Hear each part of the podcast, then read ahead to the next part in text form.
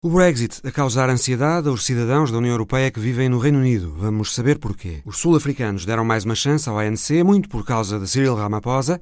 O Delfim de Mandela parece ser o último pilar a aguentar o regime do Congresso Nacional Africano. Neste Visão Global, conversamos com Yuko Kaze, professora de japonês na Católica, sobre a mudança de imperador no Japão e sobre o lugar de semideus que o imperador ocupa na sociedade nipónica. Boa tarde, bem-vindos.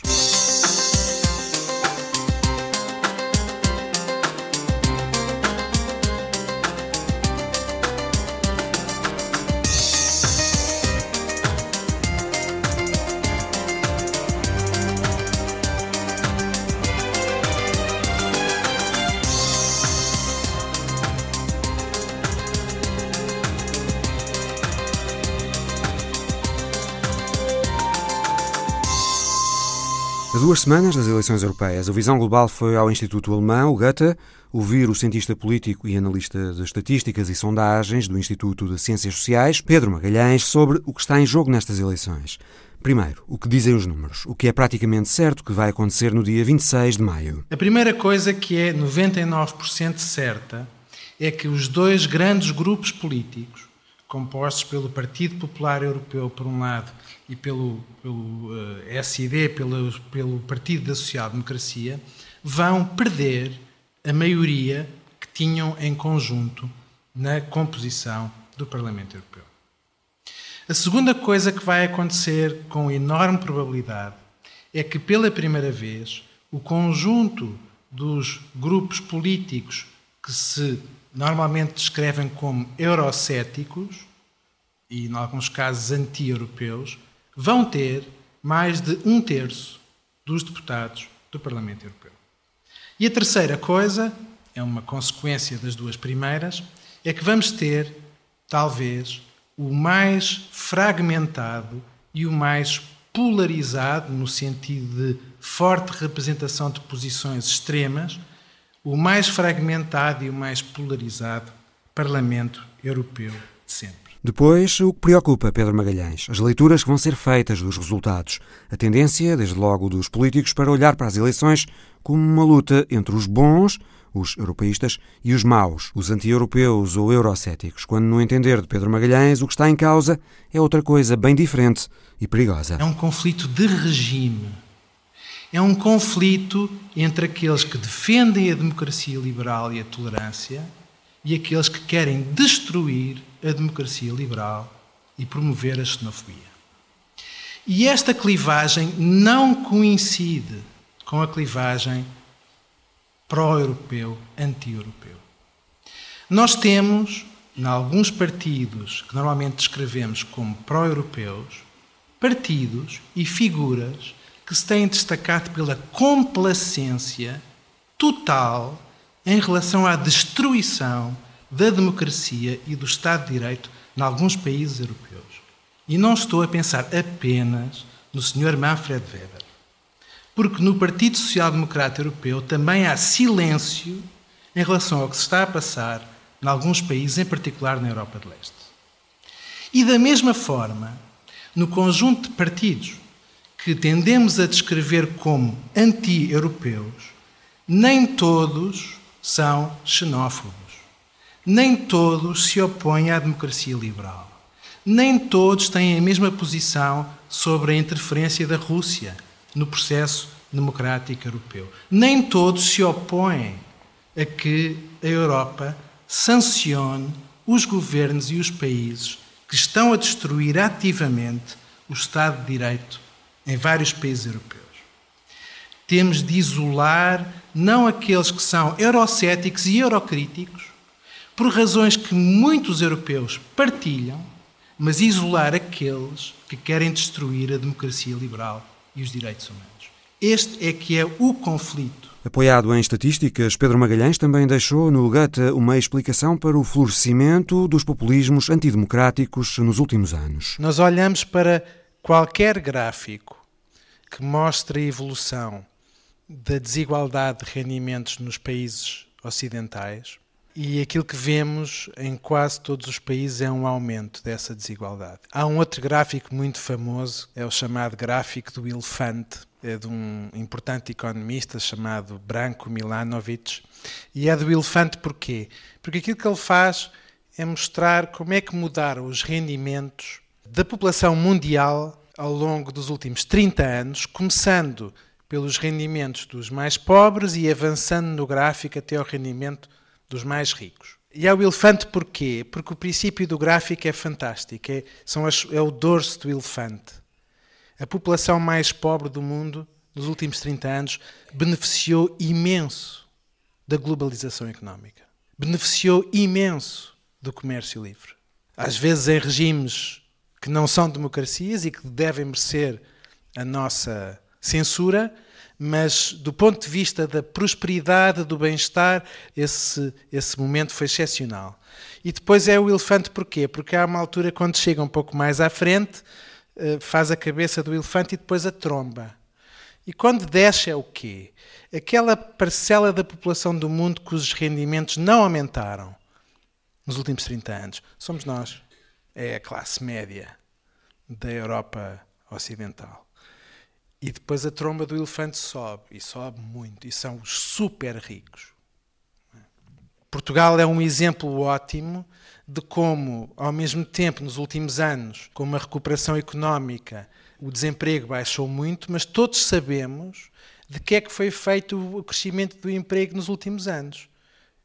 Emprego mal pago, salário mínimo precário é evidente que isto cria ansiedade. É uma ansiedade que estes partidos populistas conseguem rapidamente casar com duas coisas. Que é o vosso medo é real e é o medo daqueles que vêm de fora roubar-vos o emprego e destruir-vos o Estado de Providência. É o welfare chauvinism. Estado de Providência, sim, mas só para os nossos. É? é muito, é uma receita poderosíssima. É muito fácil ativar isto, especialmente junto daqueles que têm boas razões para ter esta ansiedade. Há uma ansiedade cultural, obviamente, também.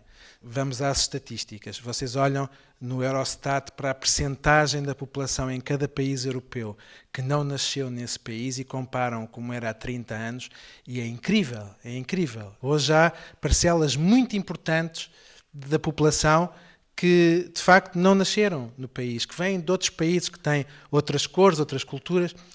Essas percentagens, aliás, para ver como bem funcionam os partidos populistas, são sempre inferiores àquilo que as pessoas pensam. Em Portugal, eu já vi um estudo em que as pessoas pensavam que 15% dos portugueses eram muçulmanos. Eh, e então em Inglaterra é uma loucura. As pessoas dizem 40%, na Alemanha 30%. Mas não há dúvida que essa diversidade aumentou. E isso está a gerar uma reação no certo sentido, o que está a acontecer é filho do triunfo, parecia o triunfo, de uma certa visão internacionalista, cosmopolita, que é uma visão em relação à qual, em particular, as pessoas mais instruídas são muito sensíveis e favoráveis. Eu acho que aquilo que muitas vezes nos escapa, aquilo que nós muitas vezes esquecemos, é que, seja porque fomos socializados de uma determinada forma, porque fomos, somos mais instruídos, mas também porque a nossa educação nos dá um poder, uma confiança de circular por toda a Europa. Para nós tudo é relativamente fácil. Eh, há muita gente para quem nada disso é fácil. E quer as elites políticas, quer nós próprios, muitas vezes nesse debate, esquecemos que as razões para essa ansiedade são reais. E as razões para esses medos são reais. As respostas dos populistas é que são todas erradas.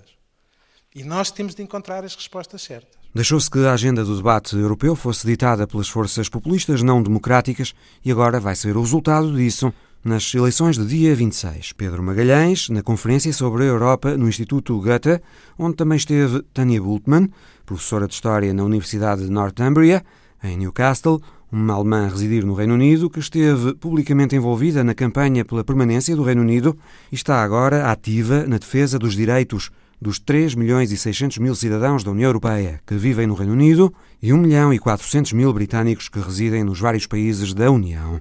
Tanya Bultmann deu uma entrevista ao Visão Global em que falou da ansiedade destas pessoas com o Brexit.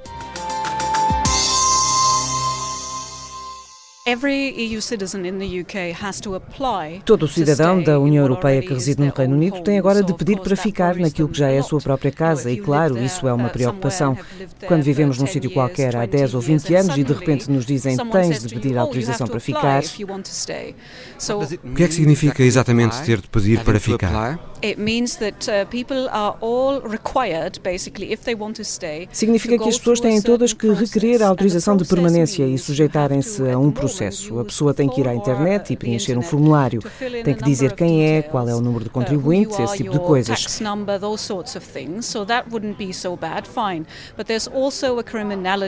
Fazem muitas verificações, por exemplo, do registro criminal. Pode-se dizer talvez que isso não é mau, mas o problema é que o pedido pode ser recusado. E a questão é que eu já referi, se a pessoa já vive legalmente no país e de repente alguém lhe diz tem de fazer isto tudo se quiser ficar e pode até acontecer não lhe darmos o um novo estatuto. Isso cria uma certa incerteza.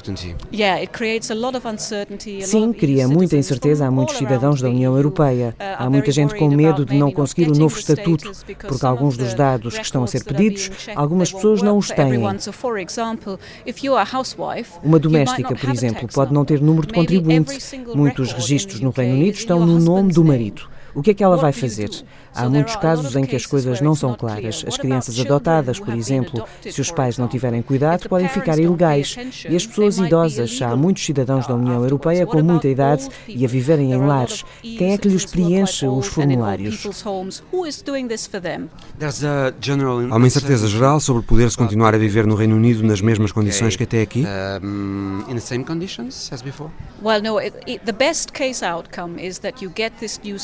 Na melhor das hipóteses, as pessoas conseguem esse novo estatuto que se chama o Estatuto do Estabelecido, mas não é a mesma coisa que agora. As pessoas vão perder direitos, até na melhor das hipóteses. Por exemplo, perdem o direito de votar em eleições locais e alguns direitos de receberem familiares também desaparecem. Se não houver acordo de saída, ainda vai ser pior, ainda vão desaparecer mais direitos. Portanto, nada vai ser igual, nem mesmo na melhor das hipóteses.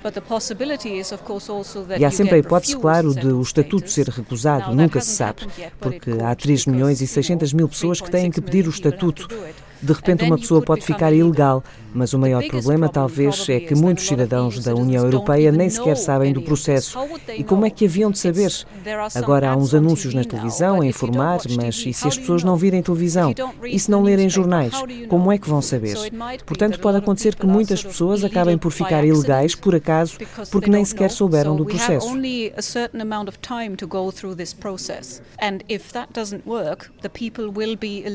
Há algum risco de serem expulsas? Sim, potencialmente. Não posso adivinhar o futuro, mas se o Reino Unido sair e se o prazo destes requerimentos para o Estatuto do Estabelecido terminar, se as pessoas estiverem ilegais, passam para o Estatuto normal de imigração. Portanto, deixam, na verdade, de ter um estatuto e, nesse caso, claro, podem ser deportadas, teoricamente. E as pessoas temem pelas condições de trabalho e pelo acesso à saúde, à educação ou aos apoios sociais? Sim, com o novo estatuto tudo isso continua na mesma, mas se a pessoa não conseguir o estatuto pode ter vários problemas. E se não houver um acordo de saída, o governo pode mudar muita coisa. Portanto, é uma grande preocupação. Se não houver acordo, nada está verdadeiramente protegido porque não há um tratado internacional que proteja as pessoas se não houver acordo. É por isso que dizemos que os direitos dos cidadãos deviam ser retirados das uh, negociações. Não há desacordo sobre esses direitos, então por que não fazemos aquilo que é humano e simplesmente retiramos essa questão das negociações? Assim acabávamos com este limbo e pelo menos dávamos às pessoas alguma certeza sobre o que vai acontecer. Os políticos têm dito que não vai haver nenhum problema com os cidadãos da União Europeia que vivem no Reino Unido e com os britânicos que residem nos países da União.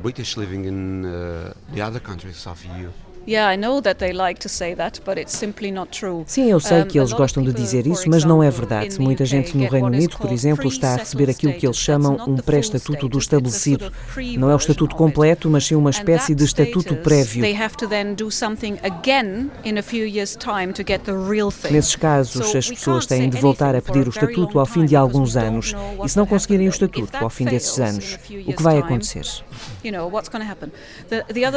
Depois há outra coisa, mesmo que se consiga o estatuto, não há nenhum papel, é apenas um número digital anexo ao passaporte. É preciso informar os serviços sempre que se renova o passaporte. E é preciso mandar-lhes o passaporte. Isto não vai funcionar. Vão ser uns 300 mil passaportes por ano. É um sistema que não vai funcionar, acho eu. It would be 300,000 passports a year or something like that. It's an unworkable system, I think, and there will be a lot of discrimination. E vai haver muita discriminação e outros problemas. Aliás, já começa a haver pessoas que têm registros normais e que estão a ter os pedidos recusados, não porque devessem ser recusados, mas porque o sistema não funciona, não está a fazer as verificações como deve ser. E o sistema ainda só está a funcionar há dois meses. Vive no Reino Unido há quanto tempo? Vivo no Reino Unido há 10 anos. E sente-se mais estrangeira no Reino Unido agora do que antes? Com certeza, mudou muito, e não só para os cidadãos da União Europeia, porque as pessoas são muitas vezes tratadas por causa da aparência. Muita gente que é vítima de crimes de ódio não pertence a países da União Europeia, são pessoas de cor mudou para muita gente, não só para os cidadãos da União Europeia. E como é que sente isso pessoalmente? Uma vez disseram-me para ir para casa e de uma forma não muito simpática, no meio da rua. Houve outras situações. Como estou muito envolvida em campanhas, sou alvo de muitas coisas que não são lá muito agradáveis. Aparece na televisão? Não muito, é mais no Twitter, nas redes sociais. Como é que se sente em relação ao que se está a passar atualmente com o processo político do Brexit?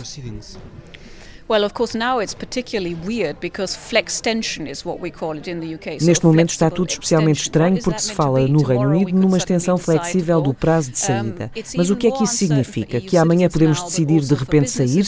Está tudo ainda mais incerto para os cidadãos da União Europeia, mas também para os negócios, porque ninguém sabe nada de nada. Parece que andam a dar pontapés numa lata rua abaixo. Eu acho que vamos chegar a outubro e vamos estar exatamente no mesmo lugar em que sempre estivemos, em março, em abril, etc. Não há progressos. Os políticos não tomam as decisões certas porque elas são difíceis, eu percebo, mas eles deixam-se estar sentados à espera que alguma coisa aconteça. Mas que aconteça o quê? Estão à espera de quê? Uh, Como é que as pessoas se sentem em relação a terem de votar em eleições europeias no meio de toda esta incerteza? É bizarro.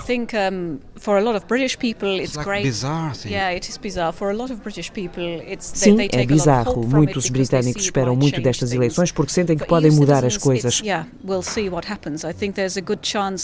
Vamos ver o que acontece. Há boas hipóteses de o partido do Brexit, que é o novo partido de Nigel Farage, ter um bom resultado. E muita gente vai interpretar isso como uma vitória do Brexit, o que me parece errado, porque há outros indicadores que mostram que as opiniões em relação ao Brexit estão a mudar. Só que, como é um partido com uma mensagem muito clara, vai ser fácil dizer que ganhou. Do outro lado, há muitos partidos mais pequenos que não têm nenhuma boa história para contar. São muitos partidos diferentes contra um que tem uma mensagem clara. Vamos ver o que acontece. A alemã Tania Bultmann, professora de História na Universidade de Northumbria, em Newcastle. Agora, a imagem da semana por Paulo Dentinho. Vladimir Putin é o protagonista da imagem da semana. É um rosto incontornável da política internacional numa marcha evocativa do fim da Segunda Grande Guerra. É um rosto com uma expressão de pesar. É o rosto, entre vários outros, aquele que se destaca na fotografia da Associated Press. Tem nas mãos a imagem do seu pai, que combateu os nazis há sete décadas. Нашей безграничной благодарности защитникам Отечества, разгромившим нацизм. É esse o rosto do homem que discursa nesta cerimónia, investindo contra aqueles que agora glorificam colaboracionistas e admiradores de nazis. Morro, mas não me rendo, recordou. A frase era dos seus soldados de então. No seu país morreram 28 milhões de pessoas durante a Segunda Guerra Mundial. Mas este rosto é o mesmo que aparece com Marine Le Pen, o mesmo que chefia um país que apoia agora partidos de extrema-direita europeus e o mesmo que é apoiado por Salvini, Strack e outros dirigentes nacionalistas. É o rosto de Vladimir Vladimirovich Putin. Россия открыта к сотрудничеству со всеми, кто готов на деле противостоять терроризму, неонацизму и экстремизму. Объявляется минута молчания. A imagem da semana por Paulo Dentinho. As eleições gerais na África do Sul voltaram a dar uma maioria absoluta ao ANC, que governa o país há 25 anos, desde o fim do apartheid mas pela primeira vez o partido caiu abaixo dos 60%. Resultado da corrupção generalizada no ANC nos tempos de Jacob Zuma e do forte descontentamento popular num país que evoluiu, mas que está ainda com problemas muito graves que o ANC não resolveu. Problemas de desemprego e níveis de desigualdade enormíssimos, nos maiores do mundo, serviços públicos que simplesmente não funcionam, ou a questão complicadíssima da propriedade das terras que continuam de forma desproporcionada nas mãos da população não negra. A juntar a tudo isto, o ANC teve nestas eleições de enfrentar uma oposição que tem vindo paulatinamente a ganhar maior confiança das populações, especialmente da Aliança Democrática de Musi Maimane, mas também os combatentes para a liberdade económica de Julius Malema. Só o prestígio pessoal do presidente Cyril Ramaphosa parece ter conseguido evitar males maiores para o ANC nestas eleições. Analisamos a situação na África do Sul, já de seguida, com o jornalista da RTP, António Mateus. É verdade, por exemplo, menos de um décimo da população é branca. Mais de metade das riquezas do país estão nas mãos de brancos. Isso, em termos puramente estatísticos, é rigoroso. A maior parte da população é negra. A maior parte das terras estão na mão de brancos. Esses, esses números são indiscutíveis. Dos jovens com menos de 18 anos, um em cada dois estão desempregados a maior parte do desemprego atinge a população negra. Fazendo esse a priori, vamos olhar o que é que a população negra, em termos reais, numa economia moderna, tem ou não para competir pelos lugares no mercado de trabalho, que é cego em termos raciais. Na África do Sul é o mesmo, é mesmo cego. Aliás, seria punido na lei Uh, se houvesse qualquer sintoma de prejuízo racial a favor de brancos. Esse, essa é a verdade. O problema é que há uma grande parte da população sul-africana que não tem também as habilitações Exatamente. necessárias para aceder ao mercado de trabalho esse, é, esse... com as mesmas ferramentas Exatamente. Eh, dos outros, não é? Hoje, e estamos a falar dos negros. Eh. Exatamente. E nós estamos a falar também, é importante sublinhá-lo, o ANC é-lhe imputada uma inépcia em colmatar esse desnível desde 1994. Eu recordo, passam 25 anos e aquela que era a economia mais poderosa da África dedicou pela mão de Nelson Mandela uma década a suprir esse gap. Não conseguiu fazê-lo, é verdade. De maneira conseguiu evoluir. Conseguiu evoluir, criou uma classe média negra que, que, se vê quem anda nas ruas na Cidade do Cabo, em Pretória, em Joanesburgo, a maior parte das pessoas que transitam em automóveis, em, nas lojas, são negras, coisa que não se via, que eu não via no tempo do Apartheid. Quando se olha para o que foram estes 25 anos de governação do ANC na África do Sul depois do Apartheid, a ideia que fica é que o país progrediu, com Nelson Mandela, com Thabo Mbeki, mas depois teve nove anos perdidos com Jacob Zuma teve, eu não diria perdidos, eu dizia dizimados, dizimados em termos materiais, em termos de sonhos. Uh, Jacob Zuma dilapidou praticamente aquelas que eram as principais joias uh, que estavam na mão do Estado, foi alienando-as a interesses, nomeadamente a uma família de origem, os Gupta, uh, que se foram praticamente apoderando de tudo, apoderando de tudo o que é que rentável público, e que era público. Uhum. É, é sempre importante sublinhar, a África do Sul, com todos os seus defeitos, tem uma coisa extraordinária que é o sistema judicial, o sistema jurídico. É funciona. funciona e funciona de uma maneira completamente independente, funciona mesmo, de uma maneira completamente independente do poder executivo. E isto cria situações de clivagem muito duras.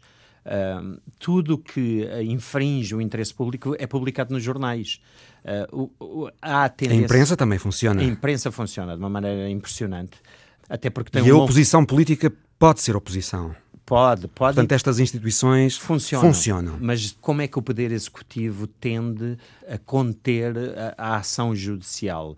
Dissolvendo os braços policiais e de investigação das suas, dos seus abusos. Foi o que aconteceu debaixo de Jacob Zuma. Foram dissolvidas aquelas que são a polícia judiciária sul-africana, que era os Scorpions, foram todos desmantelados, os dossiês que estavam contra Jacob Zuma, o então presidente, desapareceram milagrosamente.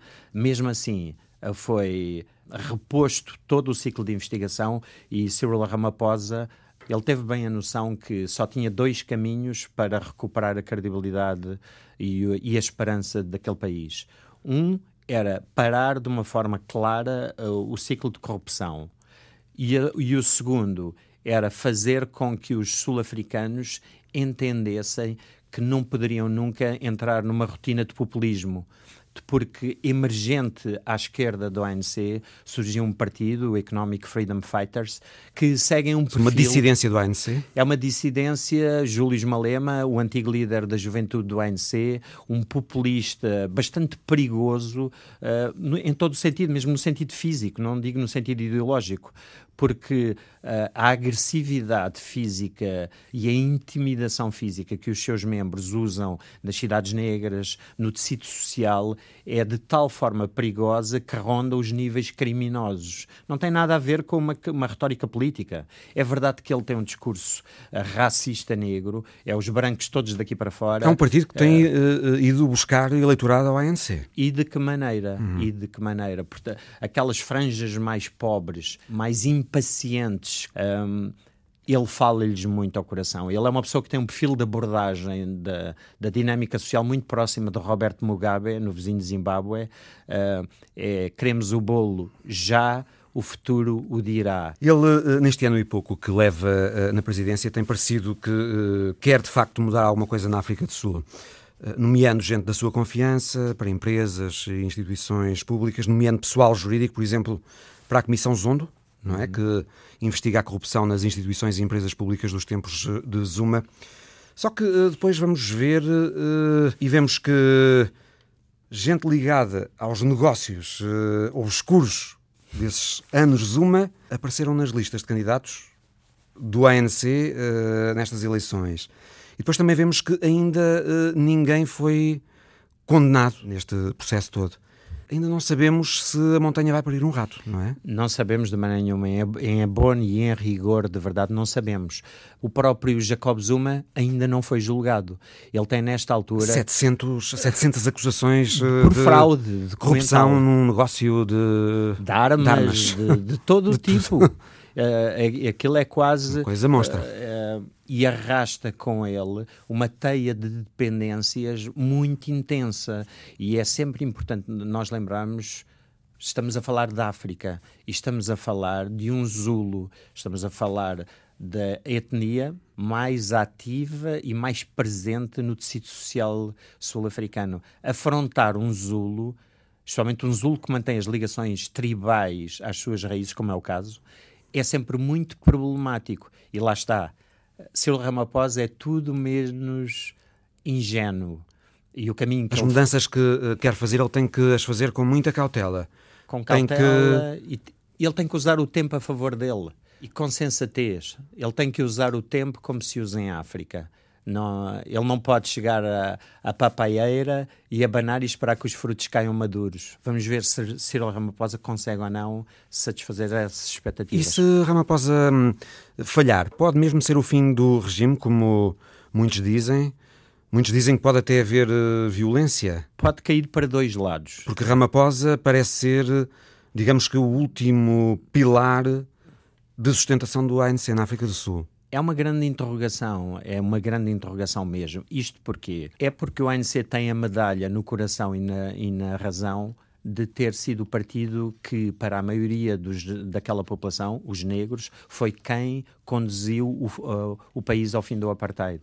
Esse crédito dura, mas não dura para sempre quando as pessoas não têm casas, quando não têm empregos, quando não têm uma escola, não têm meios dignos para uh, fazer crescer e cuidar dos seus filhos, as pessoas começam a pôr-se com interrogações que já estão a fazê-lo. Aliás, já estavam a fazê-lo.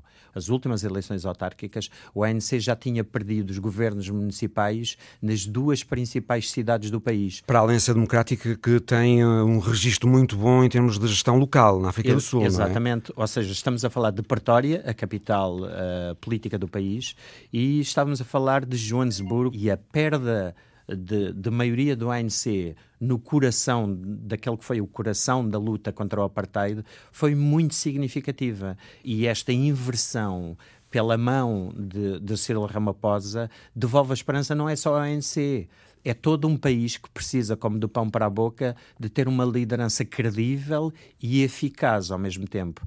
Apesar de Cyril Ramaphosa ainda enfrentar toda uma teia de influências, de muros e de sabotagens uhum. deixadas ativas pelo seu antecessor. E vamos ver como é que ele vai conseguir ou não lidar com isso. Precisamente ele diz que quer mudar o país, quer atacar a corrupção, melhorar os serviços e as empresas públicas que estão num caos a nível operacional e financeiro, diz que quer atrair mais investimento estrangeiro, pôr a economia a crescer, mas tem muitos obstáculos, desde logo dentro do próprio hum, partido gente ligada aos negócios obscuros eh, dos anos Zuma que parece inamovível dos uhum. cargos. Uh, ele tem também um setor uh, de esquerda no ANC que está contra as suas opções liberais. Ramaphosa não tem uma tarefa fácil pela frente, definitivamente. Não, é, é, certamente um, um espinho, uma dor de cabeça infindável que ele tem pela frente, mas estamos a falar de um homem que é talvez nos meus quase 35 anos de jornalista, talvez o mais habilidoso negociante. Um, negociador exímio. Uh, ele que uh, conduziu à unificação do poderosíssimo Sindicato dos Mineiros ainda no tempo do Apartheid, que foi a, a grande, o grande martelo e escopro uh, da maioria negra contra o sistema da Apartheid. Um homem que foi convidado por Tony Blair para um, ajudar a supervisionar o desarmamento nos acordos de paz na Irlanda do Norte, no ano 2000. Exato, portanto, o prestígio e a eficácia dele prestígio internacional excedem até. largamente as fronteiras, eu já não diria da África do Sul, eu diria mesmo da África inteira. Ele é estimadíssimo por todos os, os grupos raciais do país. Na questão das terras, António, que é uma questão muito delicada na África do Sul, uh, o ANC já concordou com o princípio de expropriar terras sem direito a compensação. Exato. Isto, isto uh, foi uh, uma forma de se aproximar mais uh, das posições de Júlio Malema e impedir a sangria de votos para o movimento de Malema? Eu confesso que acredito nessa tese e porquê? Eu conheço bem Cyril Ramaphosa, acompanhei-o durante muitos anos, ouvi-o falar muitas vezes. É verdade que as pessoas evoluem normalmente ao longo dos anos, mas não evoluem no sentido da radicalização. Aquele discurso de populista de as terras podem ser expropriadas sem, sem, sem compensação, não, não bate bota como perdigota. Bate no discurso de retórica para esvaziar o ascendente a que estávamos a assistir do Economic Freedom Fighters. E pelos resultados eleitorais que estamos a ver, foi eficaz. Porque o Economic Freedom Fighters indicavam as sondagens deveria ter cerca de 12% nestas eleições, depois de ter tido 6% nas anteriores e subiu menos de metade disso. E essa diferença, esses 3%, abonaram a ANC. O que quer dizer, em, em termos puramente aritméticos, que algo foi acrescentado à retórica política que funcionou a favor do ANC. E a retórica foi essa aproximação. Outra pergunta é: será que ele, tal como perguntavas há pouco, será que ele será capaz de acabar com a corrupção e lavar eh, o, o cenário político sul-africano, a incerteza está aí. Mas também há outra incerteza aqui, que é quando nós olhamos para a posse das terras, nós nunca referimos 12%, Mário, 12% das terras sul-africanas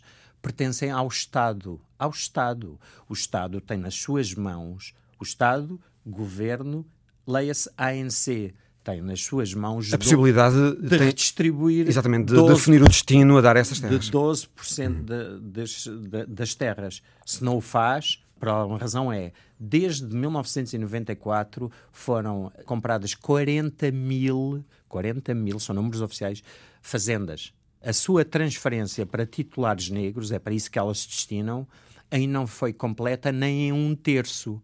Ou seja expropriar mais para que se ainda tem a esmagadora maioria das que foram expropriadas não entregues a negros. Vamos então olhar porquê é que não foram entregues a negros. Não foram porque, como sabemos, o sector agrícola sul-africano é altamente industrializado. Não funciona na base de minifúndio. E para se gerir a agricultura industrializada é preciso, primeiro, destrezas, conhecimento de, indústria, de, de agricultura industrializada e, terceiro, fundos próprios para o fazer. Essa é outra questão. Não, Não, basta fazer uma reforma agrária, é preciso garantir a produtividade das terras também. Foi o que assistimos no Zimbábue. Aquele que era o grande celeiro do continente o grande celeiro, o maior produtor mundial de tabaco, nesta altura importa praticamente tudo o que consome em termos alimentares. E estas lições foram apreendidas por quem pensa, não é? Por quem quer ganhar votos a todo o preço, por quem pensa na África do Sul. E eu estou certo que Cyril Ramaphosa leva-nos um palmo na reflexão sobre este assunto. Hum, António, obrigado. António Mateus, jornalista da RTP, antigo correspondente na África do Sul. Na Turquia, a Comissão Nacional de Eleições anulou o resultado do voto em Istambul, onde o partido do presidente perdeu e marcou novas eleições para 23 de junho. Um episódio visto como mais uma deriva autoritária de Erdogan, como nos conta o correspondente José Pedro Tavares. A decisão era mais ou menos esperada depois, no fim de semana passado, Erdogan ter dito que o país esperava novas eleições. Obedientemente, sete dos onze juízes da Comissão, que está dependente da Presidência da República, votaram favoravelmente, no que está a ser interpretado como uma grave violação dos princípios democráticos. O resultado das eleições locais em Istambul tinha sido muito disputado, com o candidato da oposição, Ekrem Imamoglu, 48 anos, que durante os últimos cinco anos foi presidente de uma Câmara dos arredores da grande cidade de Istambul. Imamoglu ganhou por cerca de 30 mil votos, num universo de 9 milhões de eleitores. O AKP, o partido do presidente, pediu imediatamente uma recontagem dos votos nulos, que reduziu a diferença para 14 mil votos. E foi empossado então como novo presidente da área metropolitana de Istambul, uma poderosa instituição responsável por uma área que representa um terço da riqueza do país. Precisamente por isso, e porque a vasta teia de interesses económicos à volta de Erdogan dependerá dos lucrativos contratos em Istambul, Erdogan não desistiu. Já com Imamoglu em funções e perante um crescendo de esperança numa viragem política, o AKP, o partido do presidente, submeteu um pedido de anulação de eleições devido a alegadas manipulações. Segundo o AKP, vários membros das assembleias de voto não tinham as habilitações corretas, apesar de todos terem sido aprovadas pela Comissão Nacional de Eleições, e o AKP alegou que alguns deles teriam ligações à rede gulenista que terá protagonizado o falhado golpe contra Erdogan há quase três anos. 17 dias depois de ter sido eleito, e quando a vaga de simpatia crescia, Imamoglu foi destituído e substituído por uma comissão de gestão liderada pelo marido da sobrinha da mulher do presidente. Incrivelmente, dos quatro votos em causa nas eleições locais, para a área metropolitana, para presidentes de câmaras locais, para assembleias municipais e para administradores locais, a Comissão de Eleições só anulou o da área metropolitana, precisamente aquele que foi ganho pela oposição. Os outros, feitos exatamente nas mesmas condições, são válidos. Parece que ganhar eleições contra Erdogan passou a ser ilegal na Turquia, como disse um líder da oposição. Mas o sentimento de raiva e frustração logo deu lugar a uma enorme mobilização. Em parte porque Imamoglu pôs logo de lado alguns apelos para se boicotarem as novas eleições e apelou de forma positiva para o futuro. Imamoglu, a nova estrela da política turca, conseguiu motivar meio país para a grande batalha que se avizinha e que muitos consideram ser o derradeiro referendo à democracia na Turquia. O autocrático presidente perdeu talvez a sua mais valiosa carta, a legitimidade democrática, fruto de uma longa série de vitórias em eleições limpas. No dia 23 de junho, poderá perder bem mais do que isso. O correspondente da Antena 1 em Ankara, José Pedro Tavares. A seguir, o Japão. O Japão tem um novo imperador. Naruhito, o filho de Akihito, que abdicou aos 85 anos. Yuko Kaze, professora de japonês no Instituto de Estudos Orientais da Universidade Católica, falou à visão global do Estatuto de Semideus do Imperador na sociedade nipónica, papel esse que foi vital, por exemplo, para mobilizar os japoneses na Segunda Guerra. Para japonês comum, é uma figura que nós admiramos sempre. Não tem poder político, que é um Constituição diz que ele é uma figura simbólica, chefe de Estado, mas não tem poder nenhum para exercer politicamente. Toda a gente sente-se algo especial quando estamos a olhar um, figuras do Sua Majestade Imperador. Todos os membros do Imperador, da família da real, família real transmite a nós a serenidade e coragem. Muitas vezes aparece ou fazem visita ao locais que sofreram do catástrofes naturais. A aparência do imperador. do imperador encoraja e anima os sobreviventes. O nós sentimos ser abençoado ou amado pelo aquele grande figura, figura sim, que está nos a proteger. Como é a vida do imperador do Japão? O dia a dia dele? Ele aparece pouco? Aparece, não aparece tantas vezes ao público, mas fazem uns tarefas, o diplomacia. Além disso, a maior parte da vida dele é uma oração. Sempre está a desejar paz e o do bem-estar do povo japonês. Os 30 anos do imperador Akihito foram a era Eisei. E agora, com Naruhito, inicia-se a era Reiwa. O que é que isto significa? Reiwa significa é grande harmonia, total harmonia. E este foi tirado das um, palavras deixadas no grande compilação do poema do Manyoshu. E um, para nós é o desejo de um mundo paz e serenidade e com muita harmonia. A abdicação de Akihito fez-se num templo shintoísta. Eh, o imperador leu uma carta aos deuses eh, a informá-los de que se ia retirar. E depois o novo imperador, o filho de Akihito, Naruhito, foi investido, eh, recebendo a joia e a espada que se diz no Japão que pertenceram à deusa do sol, uhum. Amaterasu, de quem o imperador descende diretamente, uhum. de acordo com o shintoísmo. Sim. A figura do imperador está muito ligada à religião, inclusive é sempre um membro da família real que está à frente do templo mais sagrado do shintoísmo, o grande templo de. Sim. A ligação do imperador uhum. é. à religião é Sim. profunda. É profunda porque o do lenda já diz no Nihon Shoki, a crônica do Japão, Nihon Shoki e outro livro muito antigo do Kojiki, uhum. diz que ele é descendente do figura deusa. divina, deusa, sim, Amaterasu, deusa do sol, desde o primeiro imperador do Japão, que no lenda diz que esta família é um, continuadamente é descendente mesmo. O shintoísmo é uma religião animista que concebe a existência de Deus, os kami, não é? Uh, em todas as coisas da natureza. Sim. Uh, o imperador foi sendo sempre também o mais alto sacerdote do shintoísmo. Ainda é, não é? E ainda é, e esta figura é sacerdote maior sacerdote do shintoísmo e que o maior parte do tempo dedicado à oração, como já tinha referido anteriormente. O imperador até à Segunda Guerra Mundial era mesmo considerado um deus. Ele, ele perdeu esse estatuto, entretanto, de deus vivo, mas os japoneses ainda continuam a olhar para o imperador como um deus, um kami? Este é um assunto muito dedicado e que a maior parte da história do Japão, imperador, figura do imperador nunca tinha poderes políticos o exercer. E, ou seja, só na idade da guerra e do anterior Meiji é que atribuiu este poder.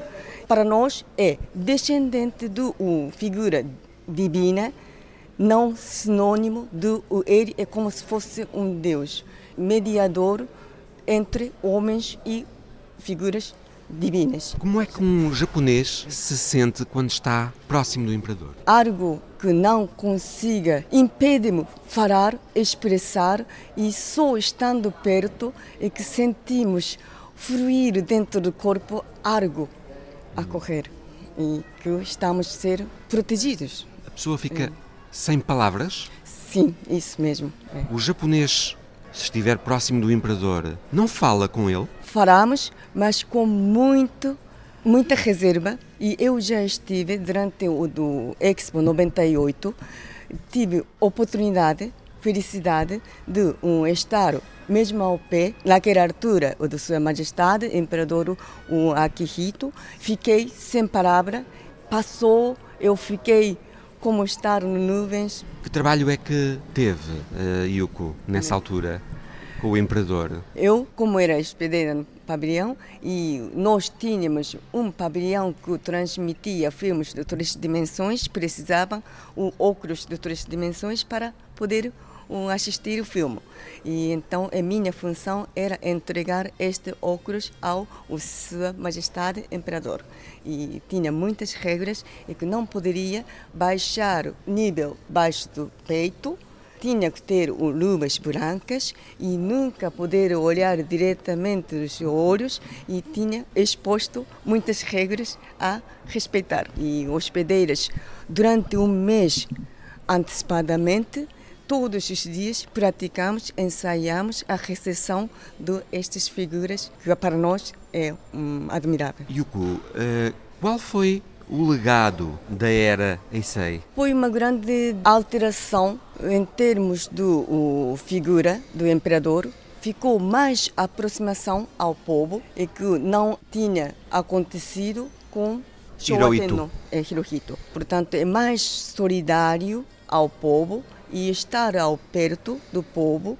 Acho que foi uma grande mudança que houve e também na sociedade Mudou-se muito destes 30 anos, maneira de estar das pessoas, maneira de pensar dos jovens e em relação a trabalho, dedicação à empresa, aquela parte tradicional que o Japão tinha e acho que mudou muito. Mudou em que aspecto? Pensar mais individual, apesar de nós somos um povo muito unido e coletivo, é que é importante, mas uma parte diz que poderia ser cada um é diferente. E o que é que se espera da era Reiwa, agora com Naruhito? A expectativa para esta era nova de Leiva, um mundo em paz, com algumas disputas muito aquecidas que estão a decorrer, mas que seja do o diálogo a funcionar, também é feito que nós causamos aquele triste história de guerra, mas nós sempre recordamos e queremos seja realizado um mundo paz. E que impressão é que os japoneses tinham de Naruhito antes de, da coroação? É, já fazia muitas tarefas que o imperador Akihito não conseguia dar a mão a todas as tarefas, fazia muitas viagens, aparições ao público e sempre com um ar muito sereno e com sorriso, uma figura do... divina. Divina, mas é mais mais perto de nós. Próxima. Mais próxima. Não é muito as pessoas que não é intocável. Naruhito já é imperador do Japão, mas as cerimónias ainda não terminaram ainda não terminaram porque está agendado ainda em outubro e novembro e mais à frente há vários acontecimentos com figuras importantes mesmo vinda dos estrangeiros e vão haver muitas recepções e ainda para nós povo há muitos momentos à espera no celebração. Yuko Kaze da Universidade Católica. Dados das Nações Unidas indicam que, pela primeira vez na guerra do Afeganistão, os ataques americanos e das forças regulares afegãs estão a matar mais civis do que combatentes talibãs. Alice Vilaça conta-nos hoje o caso de uma criança afegã vítima da guerra, cuja história se tornou viral na internet.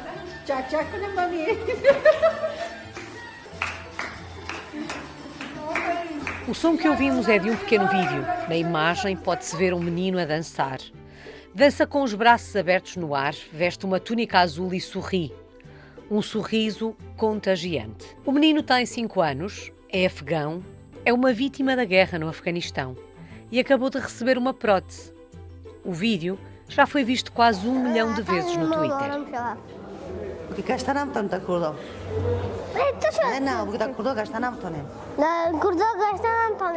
Hamad Rahman tinha apenas oito meses quando ele e a irmã mais velha ficaram feridos. Rahman foi alvejado na perna direita, que mais tarde teve de ser amputada. Vítimas da guerra no Afeganistão. Uma guerra entre as forças governamentais e os talibã locais que chegou à aldeia onde viviam na província do Algar. Agora, quatro anos e quatro próteses depois, foi publicado na internet um vídeo do pequeno Rahman, feliz com a nova prótese, a dançar enquanto é aplaudido por enfermeiros e médicos, para quem é uma enorme alegria ajudar uma criança amputada.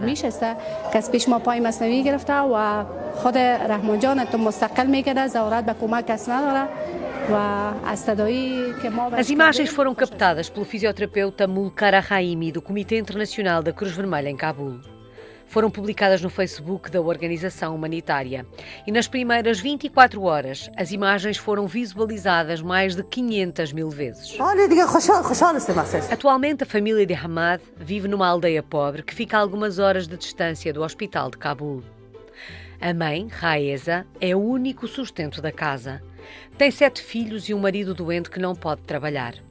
Apesar de todas as dificuldades, a mãe sempre levou Hamad ao hospital da Cruz Vermelha.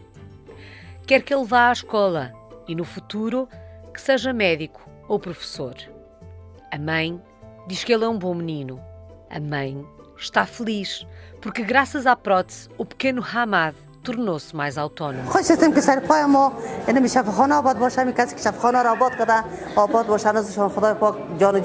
Depois do sucesso do vídeo nas redes sociais, cresceu a curiosidade para conhecer o menino dançarino afegão. Ora. Não, não, não, não, não. ده مكتبنا صح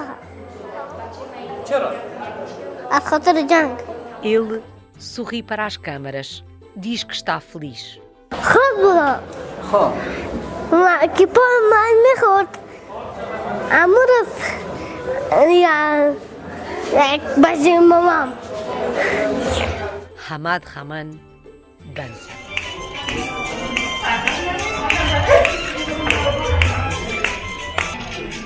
A história da semana por Alice Vilaça. Também esta semana as Nações Unidas fizeram um apelo desesperado a que a comunidade internacional doe mais 20 milhões de dólares para a Palestina. Caso contrário, 1.700 pessoas feridas por soldados israelitas arriscam-se a ter de ser amputadas nos próximos dois anos. Foi o Visão Global. Boa tarde e bom domingo.